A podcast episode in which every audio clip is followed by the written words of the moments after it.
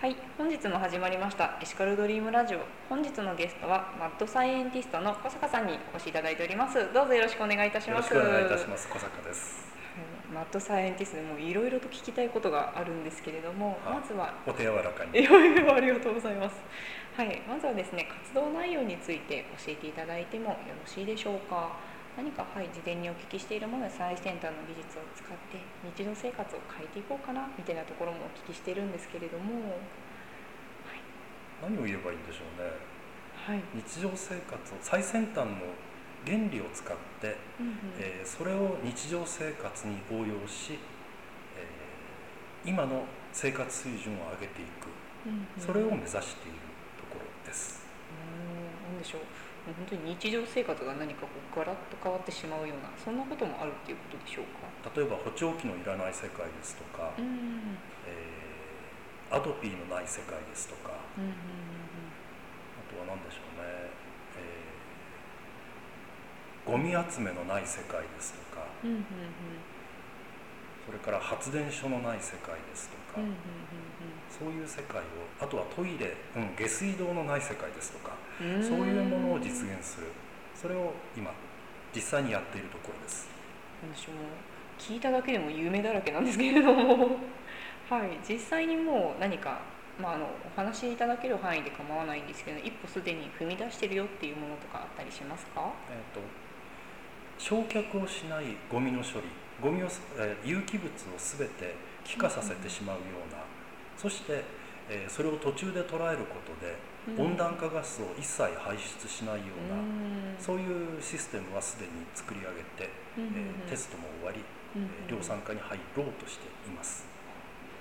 本当にそういったその CO2 問題であるとかそういったところになってくると本当にあのちょっと国連でグレタさんが言ってたような気候危機っていうような部分とかにも何かつながってきそうな気はしますがいいかがでしょうか？ですね。あの、はい。温暖化ガスが実際に温地球温暖化と温暖化ガスがどれだけ影響しているのかについては、えー諸説あるので、はい。えー今ここでは申し上げませんが、はい。えー実際に廃棄物は処理しなければならないのは確かです、うん。うんえー例えばですけれどこれで、えー時間が延びますがこういう話をしていると 北太平洋にプラスチックだけでできている島が2つうん。浮いています。要ははい。ゴミが2つ浮いてるんですよね、海流の関係うんで。これはお金がかかるというのでどこの国も処理しようとしてません。うんうんうん。でそれをいかにコストをかけないで処理するか。うんうん。そういう技術を実際に作り出すことがどこかの国のためになるではなくて、うん人類のためになるこの星のためになる技術の開発だと思って、うん。えー進めています。ですから儲かりませんねこんなことばっかりやってると。そうなんですか。すごくもうみ夢のある社会を実現するのにもなかなか大変なんですね実は。えー、と夢を一番阻害しているのが金銭。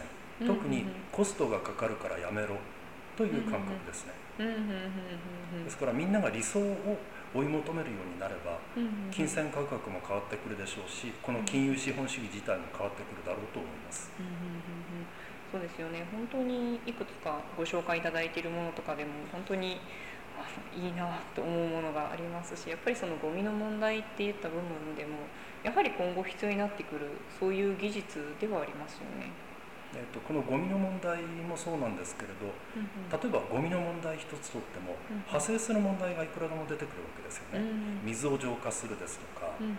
えー死尿をどうするとか、うんうんうん。あとはそのゴミをどうやって集めていくかっていうところからインフラを拡充してしていくですとか、あとは、えー市民のうん意識をどれだけ、えーそういう環境に対して向けていくか、うんうんうんそういう形でいろいろと変わっていけるだろうと思いますし、一つの切り口からどんどんどんどん発展していって未来を作っていくことができるだろうとは思います。うんうんうんすごいですよねそういったアイデアはどこからこうなんでしょう降ってくるんでしょうか？気がついたら来ますよねっていうか、えー、とこれは真面目な話はい。ダメだと思わないんですよ。あの冗談抜きで、はい。えー一つの質問に対してひうん。一つの質問があったとするならばそれはうん質問ではなくて一つの事象を質問と答えに区切ったものだと思ってます、うんうんうん。なので思いつくことは必ず実現できること。で、えー実現できないことは思いつきもしない。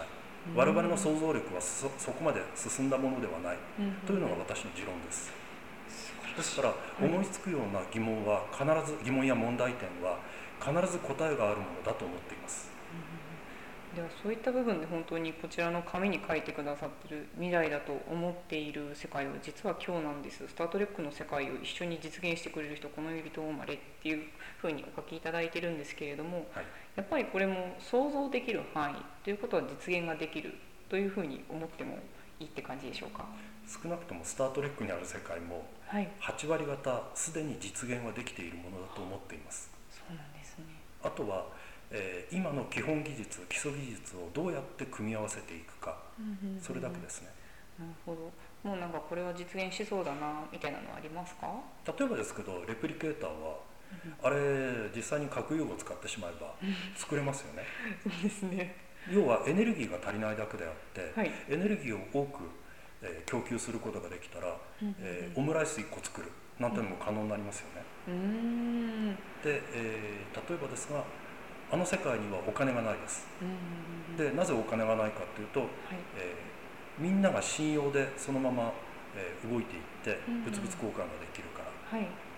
じゃあ我々は何に依存してそういうものにあのそういうものができないかというと、えー金ですよね。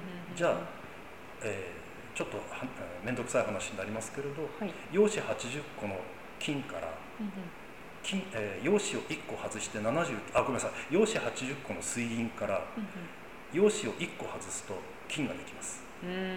ですからそこら辺の薬屋に行って水銀買ってきてちょっとと細工すれば金ができるわけですよ。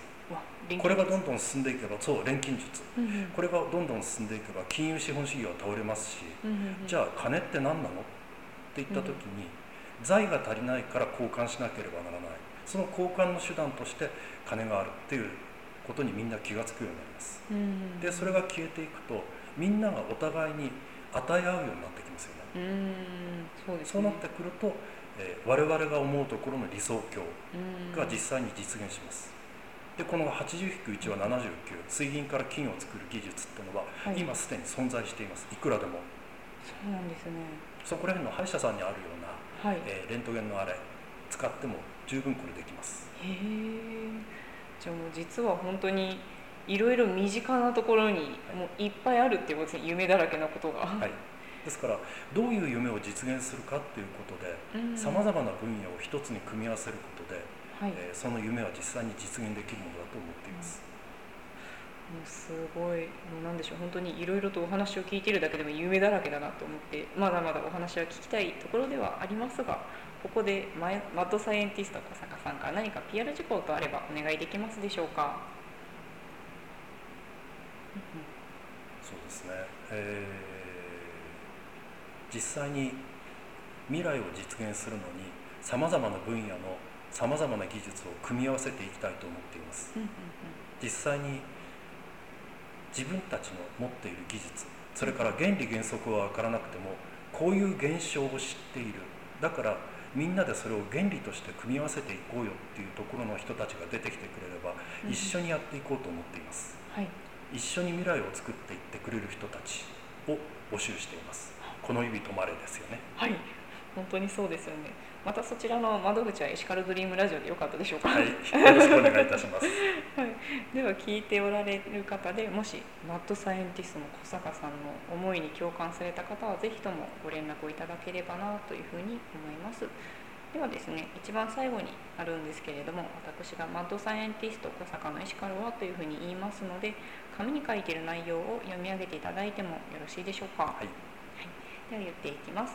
マッドサイエンティスト小坂のエシカルは未来だと思っている世界は実は今日なんです。スター・トレックの世界を一緒に実現してくれる人この指とまれ。